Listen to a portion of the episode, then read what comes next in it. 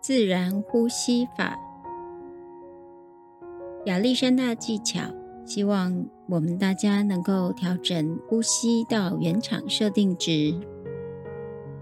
所以我们在谈呼吸的时候，比较强调自然，还有全面的呼吸。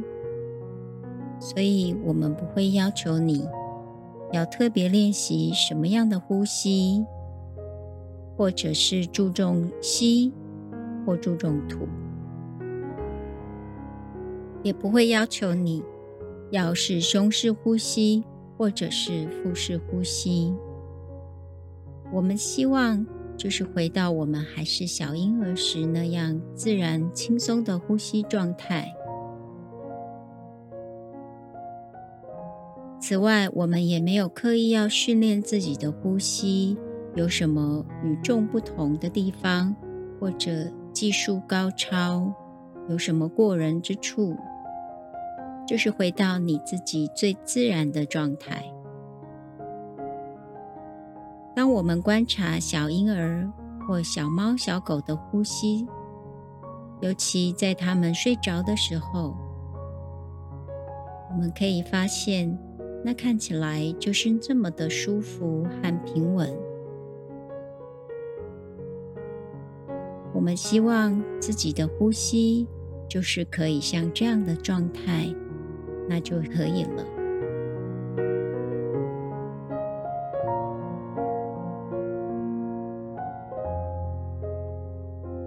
谈到呼吸呀，每个人都会。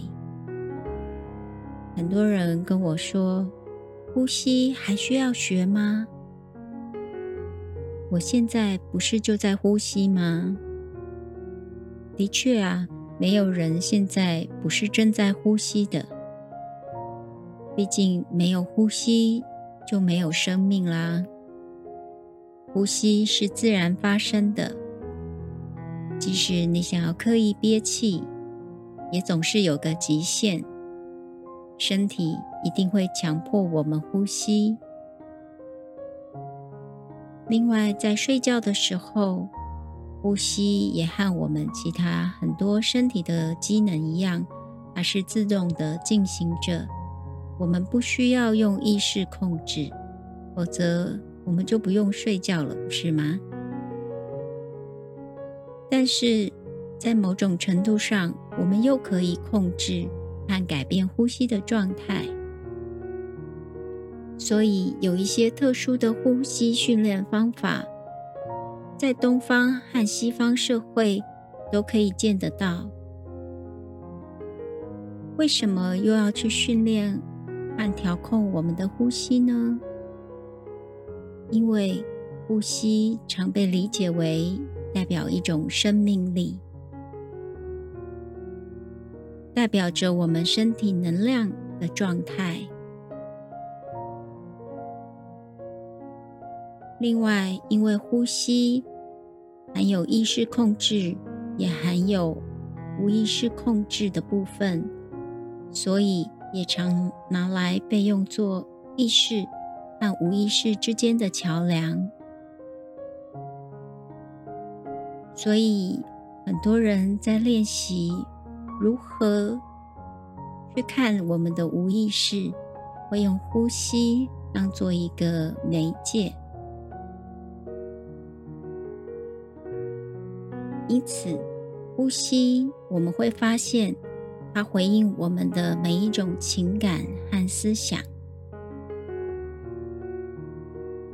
你应该有观察到，当我们紧张、焦虑、恐惧和兴奋，这个时候，我们的呼吸是一种状态；当我们比较平静。喜悦、放松的时候，那个呼吸又是截然不同的。另外，在工作或读书的时候，我们常常有绞尽脑汁在思考的时候，这时你一定也能发现呼吸改变了。还有一些特别的活动，比如说跑步，我们的呼吸频率和呼吸的量会自动的增加，以满足我们在跑步的时候所需要的氧气。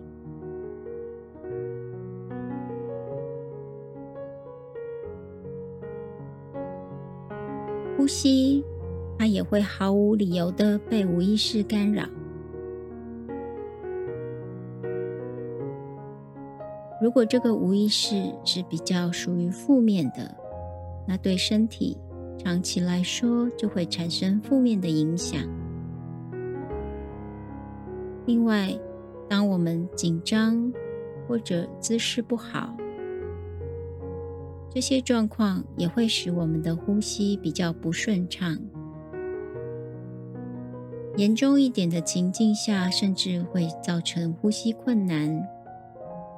所以，今天我们要来谈一谈姿势还有呼吸之间的关系，而且姿势和呼吸这两个要素对我们声音的使用。也占了相当大的影响力。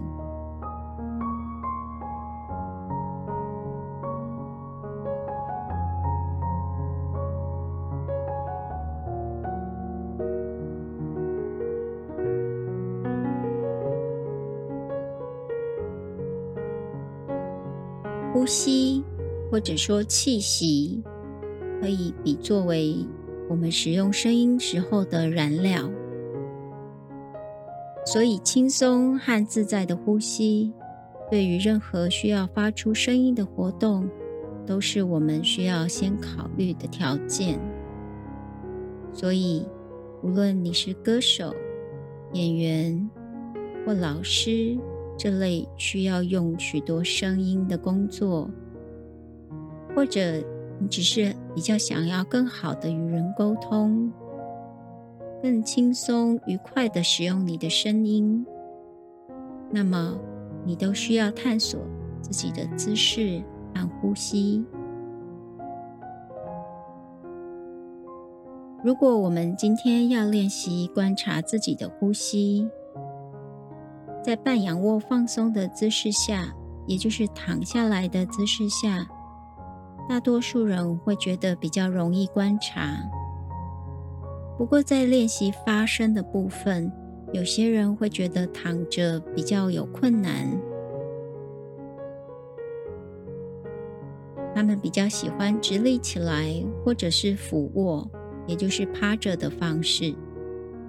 那么也是可以的。我们都可以尝试在各种不同的姿势下来探索呼吸和发声。我们今天首先要练习的呼吸形态是安静的呼吸，也就是安静休息状态下的呼吸。这个时候，我们的身体没有额外的需求。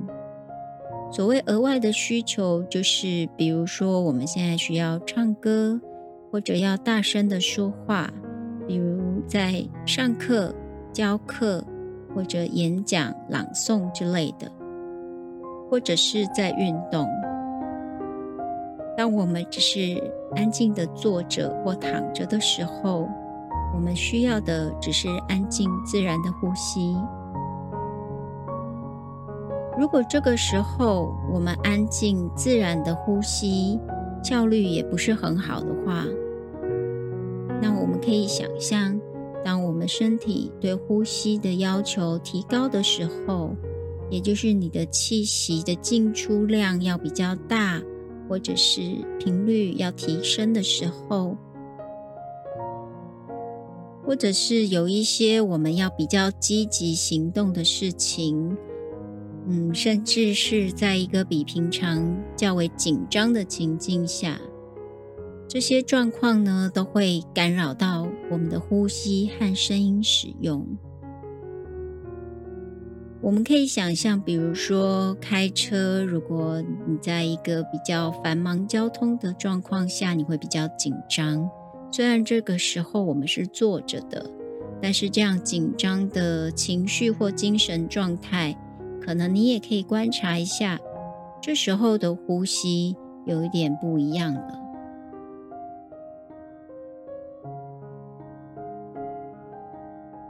那我们先从一些非常简单的情境开始。那我们等一下也许会躺下来练习，不过在还没有躺下来之前，我们先让自己稍微安静下来，再开始进行下面的观察和探索。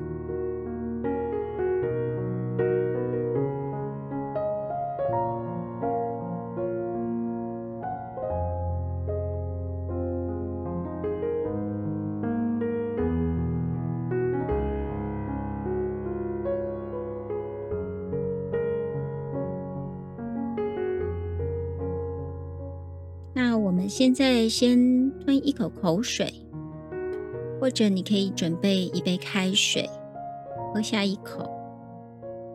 这个活动听起来很简单吧？当你吞下水的时候，麻烦请你观察一下，是否有感觉到任何颈部肌肉的紧张或颈部肌肉参与这个动作。如果你不是很确定的话，可以看看你的头有没有往后仰的动作。如果还不是很确定，你可以把手放在你的枕骨跟脖子交界的地方，再吞一口水，感觉一下。即使是非常微小都算哦。像我们在吞药丸的时候，有些人动作会很大。甩一下头，或者是头一定要往后仰，那个时候的动作就会很明显。但是因为吞水的时候呢，嗯，比较容易，所以这个动作也许会变得非常的微小。但是即使是非常微小，都算是我们有使用到颈部的肌肉来参与这样子的动作。有或没有都没有关系哦，我们只是在观察，不用批判，是不是有这个动作就是不好？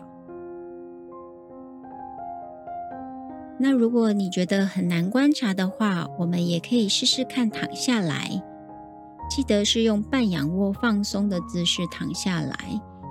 所以呢，我们的头下面要垫几本书本。躺下来以后呢，我们再试一次吞看看口水。这个时候也许喝水比较困难，那你可以有足够的口水以后呢，再试着把它咽下去。如果有头往后仰的习惯，这时候我们应该会比较感觉得到，因为你也许会感觉到呃头有点挤压到放在头下的书本。或者是你的头会在书本上滑动一下，比较明显的人甚至可以感觉到书本也滑动了一下。如果你还是没有感觉到的话，也许你真的就恭喜你没有这样子的一个习惯，或者是吞咽的时候需要用到颈部的肌肉来帮忙。那如果你还是不是很确定，那没有关系。我们可以休息一下，再试试看，不需要急着马上就能够感觉到或分辨出来。那躺着的时候，你也可以把双手放在枕骨和颈部交界的地方去感觉看看。那也许比较敏感的人，就是手的触觉比较敏锐的人，可以感觉到你。后颈的肌肉，它的柔软度会有变化。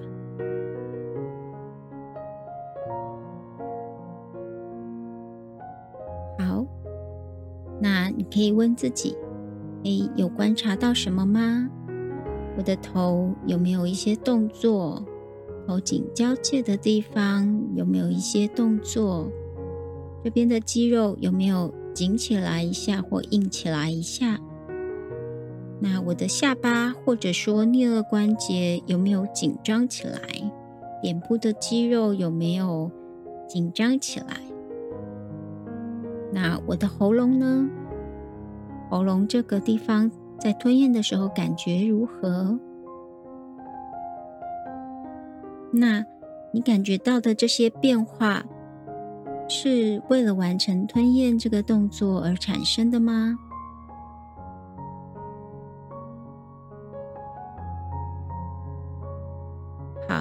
我们可以再试一次。这次我们可以多花一点时间，给自己一些些指示或暗示，告诉自己。我希望我的脖子能够自在放松，没有紧张。我的头颈很稳定的放在头枕上，没有后仰或者脖子前侧收紧的多余动作，就像只是安静的躺着那样子。当我们在吞咽的时候。让这些想法持续着，然后让水能够轻松的就滑进我们的喉头，滑进我们的喉咙当中。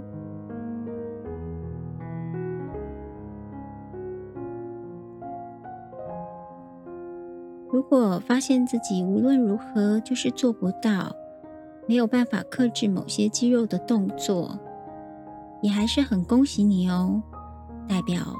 从这个观察和实验里面，我们发现了自己一些平常不会注意到的吞咽习惯，这也是一个很好的收获。那我们可以休息一下，或者改天再去练习，熟悉这些轻松，然后释放掉肌肉紧张的想法，看看可不可以慢慢的。改变这个吞咽的动作。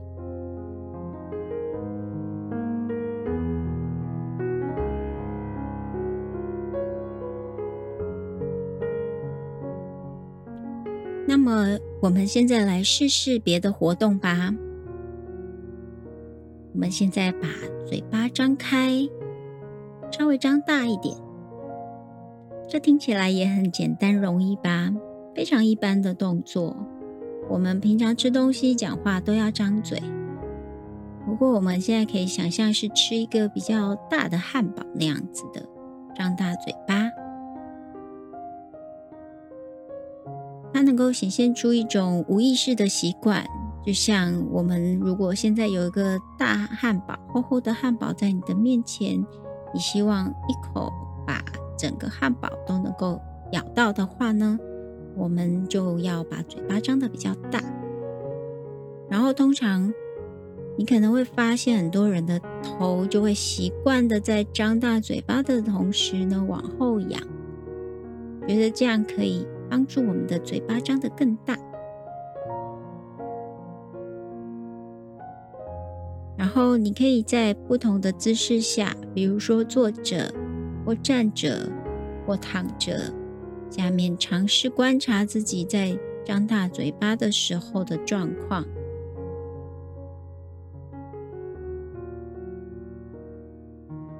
像之前一样，我们做几次这个动作，然后观察一下。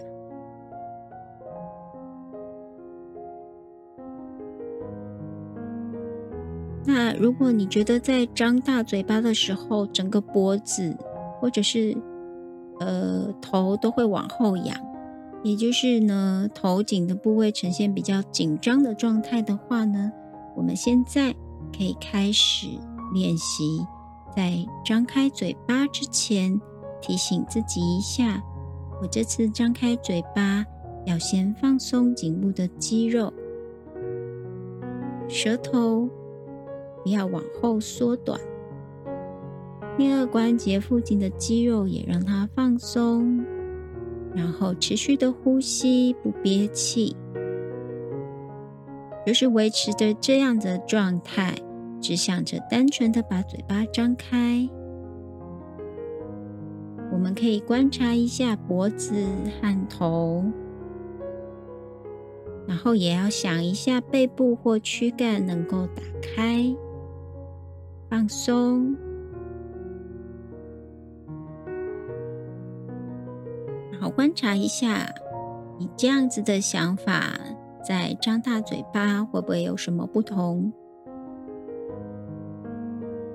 有时候在观察别人说话的时候，会发现，咦，他的身体好像有不太自然的紧绷或扭曲，或者是一些无意识的小动作，像是抓抓头啦，然后摸摸脸啊这样子。但是自己在说话的时候，或者是像在面对。一些人报告的时候，就不是很清楚自己是不是也有这些状况。那透过练习，我们就可以慢慢的觉察到自己的身体状态。进一步呢，如果觉得自己希望能够改掉这些动作或状态的话，可以慢慢的去改进这样的状况。那么同样的。我觉得在半仰卧放松的姿势下练习，会比较容易观察得到我们整个背部，也是，也就是说，从后脑勺一直到下背这个部分的肌肉状态。比如说，当我们要准备说话前，我们通常都会先吸一口气。那有的时候，我们为了希望能够讲的。句子能够长一点，我们会吸比较多气。这个时候可能就会观察到自己的背，因为想要吸比较多的气而用力，所以紧张了起来。那也许我们还不是很敏锐的时候，可以去观察到我的背这个时候就有一点点的，好像离开了地板，没有那么放松在地板上。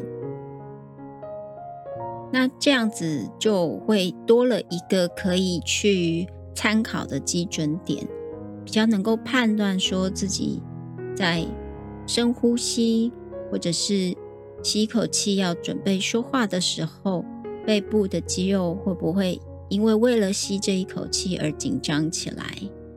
因为我们在呃身体的那个肌肉的。紧张或放松，这个敏感度还没有建立起来的时候，可能背部没有一点点的回馈，会比较难观察。如果我们有观察到这种背部紧张的现象的话呢，我们可以在吸气前就先告诉自己，给自己一点简单的指令来引导身体做一些。这些预备动作的改变。首先，我们用鼻子呼吸，然后一边吸气，一边想象整个身体均匀的膨胀起来。所以不要急着马上就把气吸满、吸饱，就是慢慢的让气流进来，然后。一边放松颈部的肌肉，然后一边张开嘴巴，从嘴巴慢慢的把气吐出来。嘴巴吐气的时候，我们不需要做出任何特定的形状，也不用说要打开很大或很小，就是轻轻的张开。到自己舒服的大小就可以了，然后慢慢的张开嘴巴吐气就好。吐完气就可以把嘴巴闭起来，不需要强迫自己要把吐气的时间拉得很长。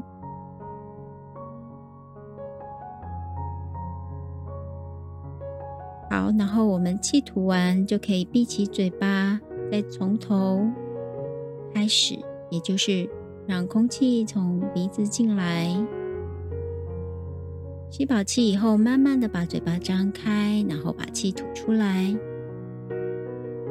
要记得哦，这个不是比赛，我们没有要比谁吸气和吐气总时间比较长，不需要勉强自己，一切就是放自然就可以了。我们可以反复做几次。如果在任何练习的时候，你有感觉到不舒服，都请你马上停止练习哦。我们可以休息一下再来练，或者改天再练，不要有任何的勉强。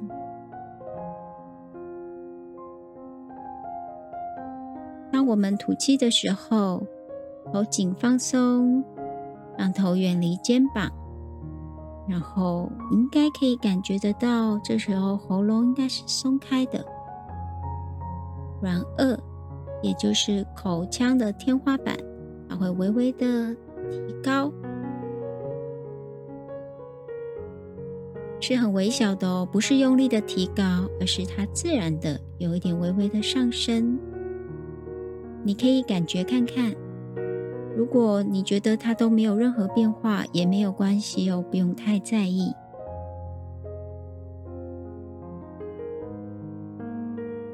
那么，当我们在进行这个呼吸练习的时候，并没有要刻意发出声音。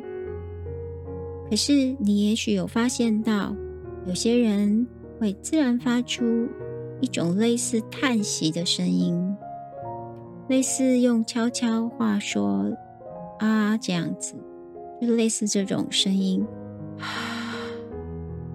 那如果你的声音很安静，都没有发出声音，也很正常，不需要强迫它发声。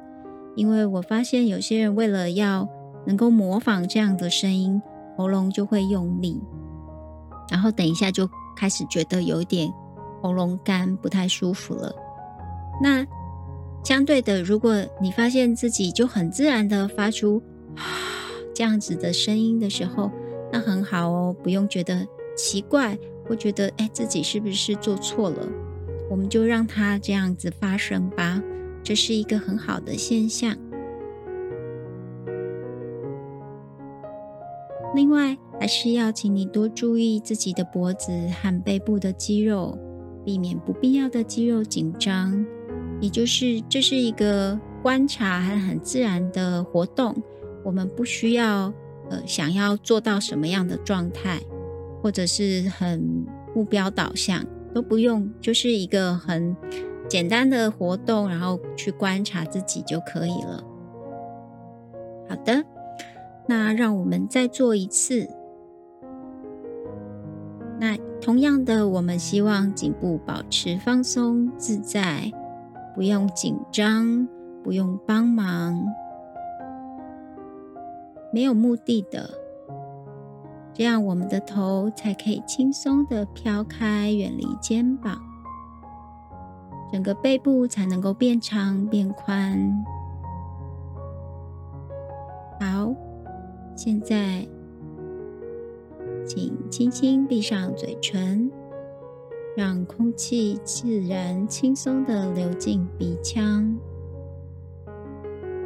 感觉到气进来差不多满了，就轻轻的张开嘴，不需要太用力或张得太大，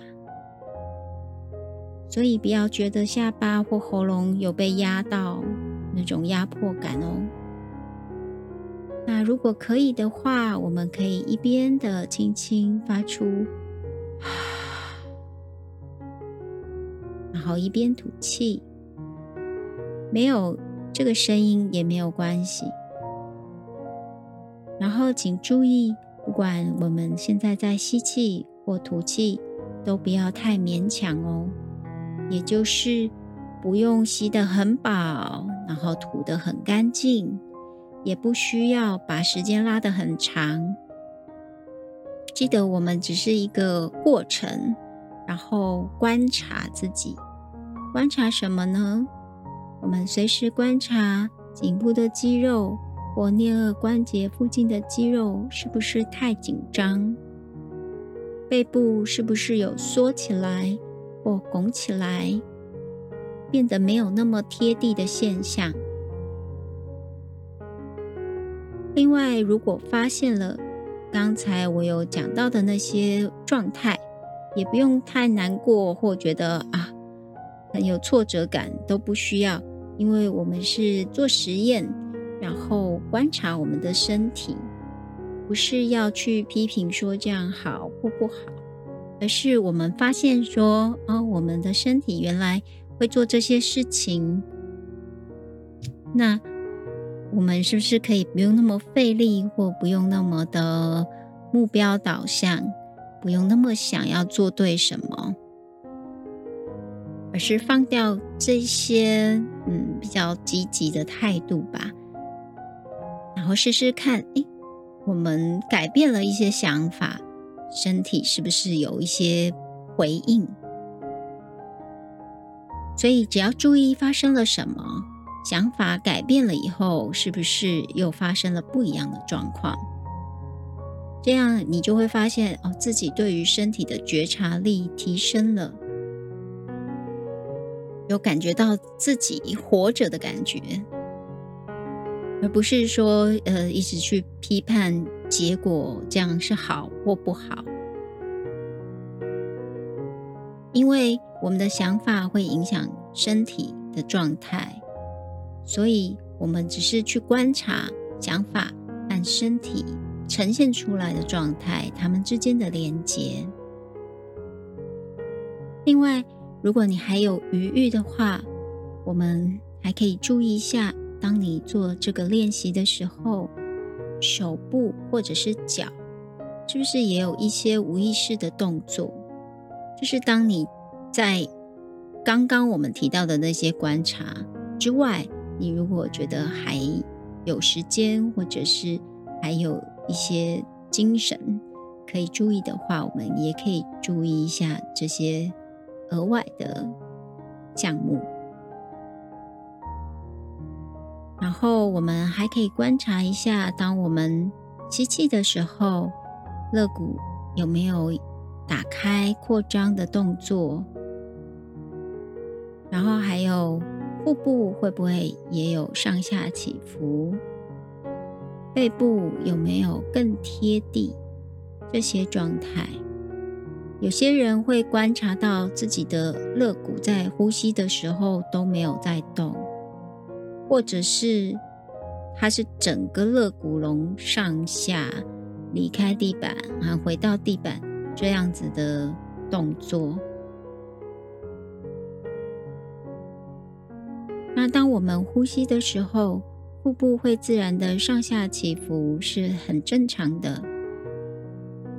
但是更重要的是，我们的肋骨一根一根的能够自由的扩张，还有回收。如果我们的颈部肌肉僵硬，背部肌肉也很紧的话，这时候就会把我们的肋骨给抓住，那就很难自由的动作。如果你不太清楚我所讲的，你可以试试看，把自己的脖子或者是背部的肌肉弄紧、抓紧，这样是不是你会感觉得到吸气的时候就肋骨就不太会动，然后肋骨龙就不太能够扩张，可能会有些人会觉得啊比较吸得到肚子。有的人会觉得啊，他整个气好像通道被挡住了，气都吸不进来。当然，我们平常自然呼吸，很少人会这么夸张啦。但是，也许会有一些呃某种程度上的类似这样的状况。那像。半仰卧放松这样的姿势，可以比较创造一个轻松呼吸的条件，因为我们不需要维持自自己身体的骨架在直立的状态，那对抗地心引力的力量会需要的比较少一点，所以我们就比较容易能够探索自己的呼吸。当然，这不是必要的条件，只是我们觉得这样会比较容易观察而已。所以到目前为止，这个练习听起来是不是十分简单呢？我们不用刻意做些什么，它不是一个要打分数的活动。如果你持续练习，虽然这个非常的简单，不费力，也不花什么时间，可是经过一段日子的练习后，你会发现身体它会自动的，好像那个讯息会流通，然后就会传递给你很多关于身体目前在什么样的状态下。而这些讯息是非常有用的哦。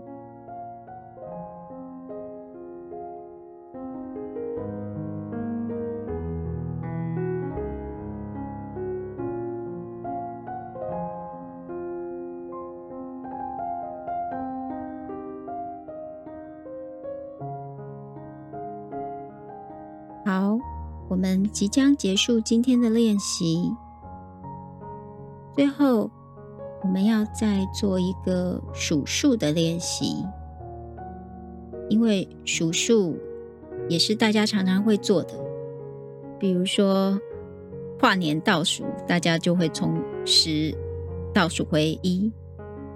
那透过数数这个简单的发声活动，我们可以观察自己说话的时候的习惯，因为呃，到目前为止，我们的观察。是在比较呼吸这个部分发声，我们还没有练习到。那练习的时候，姿势的部分，躺下、坐或站都是可以的。那我们现在很简单的，只要从一数到五，然后重复几次，速度不要太快，就用正常速度就可以了。类似一、二、三、四、五，但是你不用跟我一样速度哦。每个人都有属于自己最舒服的速度，就用你自己从容的速度数就可以了。那你的双手可以放在肚子和肋骨交界处。这个地方你可以感觉得到肋骨的运动。